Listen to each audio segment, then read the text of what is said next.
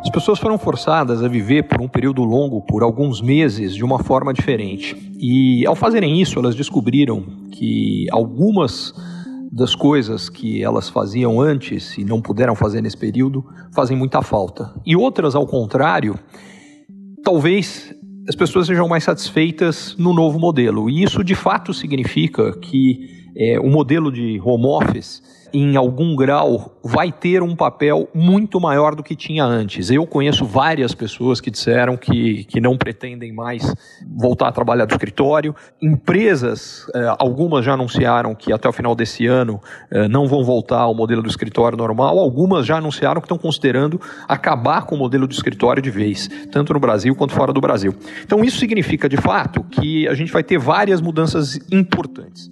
A primeira delas, à medida que as empresas, as pessoas podem trabalhar mais onde quiserem, que é o que vai ser consequência disso, de fato, elas não precisam ficar uh, apinhadas nas megalópolis, onde, em geral, há mais oportunidades de trabalho, porque as empresas vão poder contratar gente em qualquer local do Brasil e até em qualquer local do mundo. E isso deve sim levar a uma busca, a uma mudança de locais onde as pessoas vivem e, particularmente, uma aceleração num movimento que já vinha acontecendo há praticamente 15 anos, que era de uma saída das grandes capitais dos estados em direção às uh, maiores cidades e, e, com infraestrutura melhor no interior do Brasil.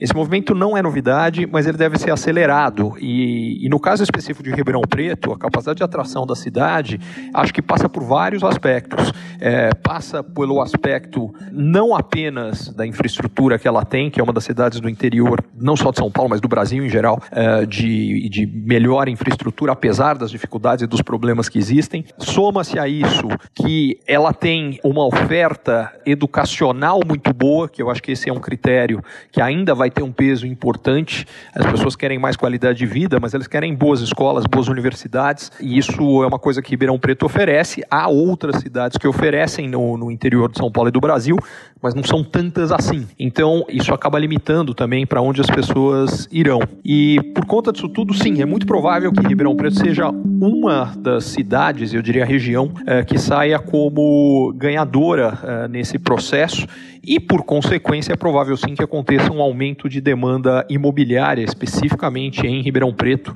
é, já ao longo do segundo semestre, principalmente ganhando mais força, eu diria, a partir do ano que vem.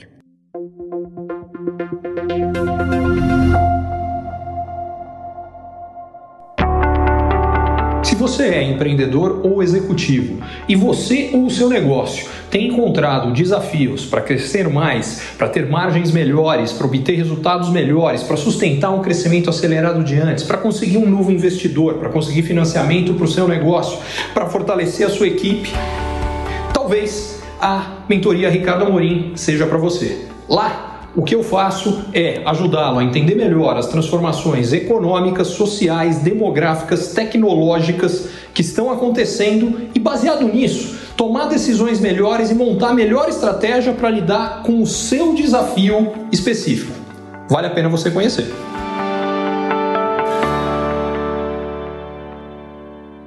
Curtiu esse conteúdo? Assine para receber quando cada um dos próximos for publicado. E se de repente você achar que algum colega, amigo ou alguém da sua família pode gostar também, lembre de compartilhar. Até a próxima!